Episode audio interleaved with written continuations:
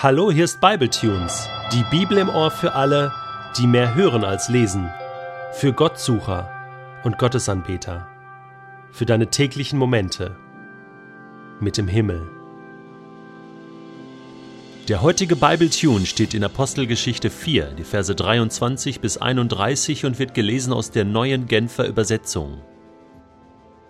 Sobald Petrus und Johannes wieder auf freiem Fuß waren, gingen sie zu den Mitchristen und berichteten ihnen, was die führenden Priester und die Ratsältesten zu ihnen gesagt hatten. Die Reaktion der Versammelten auf das, was sie hörten, war, dass sich alle gemeinsam und einmütig an Gott wandten. Mit lauter Stimme beteten sie Du großer Herrscher, du bist es, der den Himmel, die Erde und das Meer geschaffen hat, das ganze Universum mit allem, was darin ist. Du bist es auch, der durch unseren Vater David, deinen Diener, geredet hat, als dieser, vom Heiligen Geist geleitet, sagte Was soll das Aufbegehren der Nationen? Was bringt es den Völkern, nutzlose Pläne zu schmieden?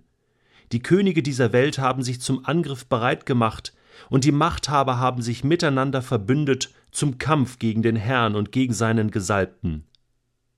Und so ist es tatsächlich gekommen.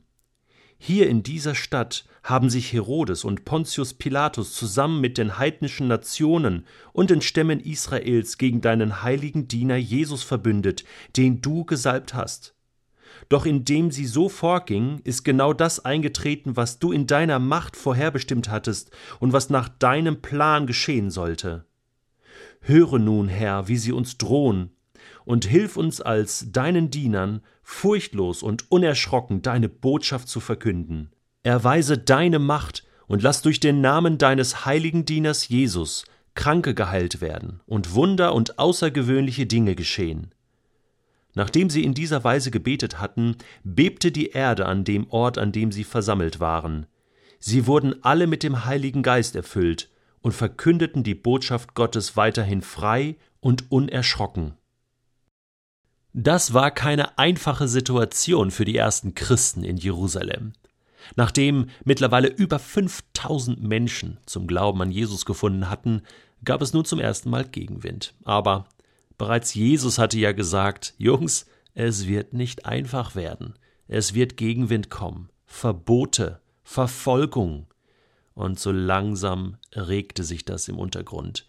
Und nun hatte man ein offizielles Verbot der Regierung in Jerusalem sozusagen. Der Hohe Rat war, die hatten das Sagen, die hatten das Ruder in der Hand. Und da konnte man jetzt nicht einfach drüber hinweggehen, auch wenn man so einen frommen Spruch gesagt hat, ja, man muss Gott mehr gehorchen, ja, aber macht das dann mal. Da drohten Konsequenzen. Jetzt kamen Petrus und Johannes zurück zu ihrer Familie, den Mitchristen, und berichteten. Und Jetzt war die spannende Frage, wie würde die Gemeinschaft von über 5000 Christen, das war ja kein kleiner Haufen, das waren ja über 5000 Menschen mittlerweile, ähm, wie würden die reagieren? Würden sie sich einschüchtern lassen? Was würden sie tun? Was würdest du tun, wenn du in Bedrängnis gerätst, wenn Gegenwind kommt? Was sind deine Reaktionen? Hier können wir von den ersten Christen lernen. Schauen wir nochmal rein in den Text. Da heißt es, die Reaktion der Versammelten auf das, was sie hörten, war, dass sich alle gemeinsam und einmütig, also in Einheit, an Gott wandten. Das ist die Reaktion. Sie bildeten sich nichts auf sich selbst ein, auf ihre Kraft, auf ihre Weisheit, sondern sie riefen zu Gott. Und wie sie zu Gott gerufen haben, das lesen wir dann. Ich bin so froh, dass dieses Gebet dieser Urgemeinde hier abgedruckt ist.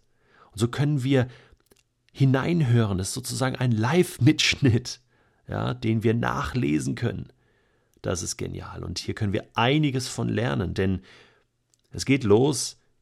Sagen, mit lauter Stimme beteten sie. Das heißt, sie murmelten nicht oder beteten leise, sondern hier haben wir ein Beispiel von einer Gemeinschaft, die gemeinsam laut betet.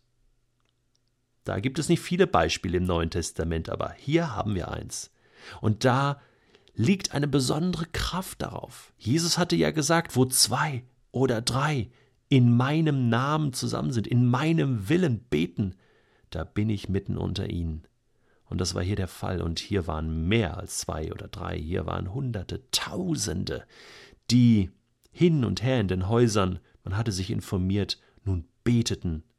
Und das, was Lukas hier zusammengestellt hat, ist ein Mitschnitt aus den verschiedenen Gebeten. Ich glaube nicht, dass hier einer, Petrus oder Johannes, laut gebetet hat und dieses eine Gebet gebetet hat, sondern alle beteten.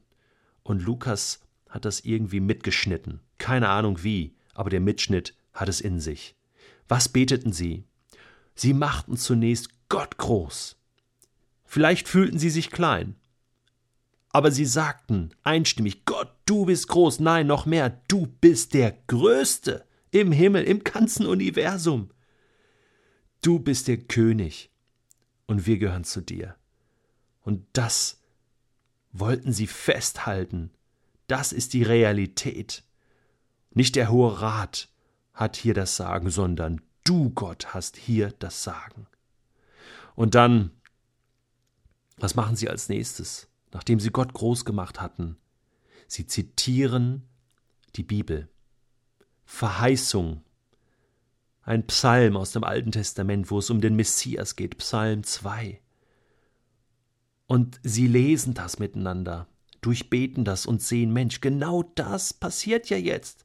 Sie verbinden diese Verheißung, diesen Psalm, diese Prophetie mit der Realität und sagen, das hilft uns jetzt, die Realität zu verstehen und besser einzuordnen.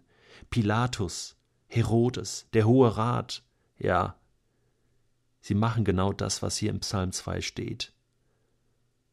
Und Gott, du bist der Sieger. Du hast das Heft in der Hand. Es ist deine Macht, die hier regiert. Du hast das ja eh schon alles geplant, tausend Jahre vorher schon. Was soll denn jetzt passieren? Und dann kommt etwas, das finde ich unglaublich. Sie sagen, höre nun, Herr, wie sie uns drohen. Und ich denke jetzt, wenn ich so in mein eigenes Leben schaue, wenn ich bedroht werde, wenn viel auf dem Spiel steht, ganz oft bekomme ich dann Angst und sage, oh Gott, schütze mich, hilf mir jetzt, ich ziehe mich zurück, ich ziehe mich raus. Aber das tun sie nicht, sondern so wie es in Apostelgeschichte 1, Vers 8 heißt, wo Jesus sagt, ihr werdet Kraft empfangen. Diese Kraft, die wird jetzt deutlich. Und sie beten darum, dass sie Mut haben, rauszugehen und furchtlos sind und unerschrocken die Botschaft verkünden. Ja, Moment, man hat es ihnen doch gerade verboten. Ja, jetzt beten sie nicht um Schutz oder um Weisheit damit umzugehen, sondern sie sagen, Gott, jetzt umso mehr. Gib uns Kraft und Mut und Zuversicht. Lass uns furchtlos sein und rausgehen und dich bekennen. Erweise deine Macht, tue du Wunder weiter in Jerusalem. Denn das hat Gott ja gesagt, seid meine Zeugen in Jerusalem, und das wollten sie sein. Aber ist das nicht Wahnsinn, wie diese Gemeinde einheitlich dahinter steht und so beten kann? Da wackeln die Wände da bebt der Erdboden.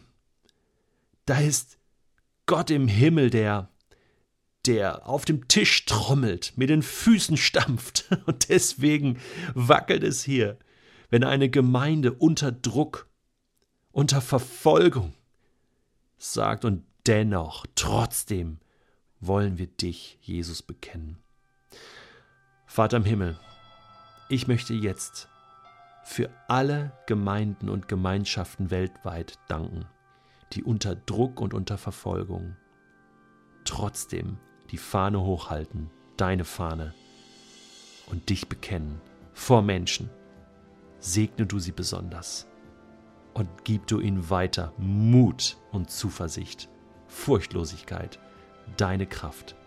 Ich bete auch für uns, für Menschen, die heute deine Kraft brauchen, damit sie furchtlos sind und unerschrocken und dich bekennen können. Das war Acts.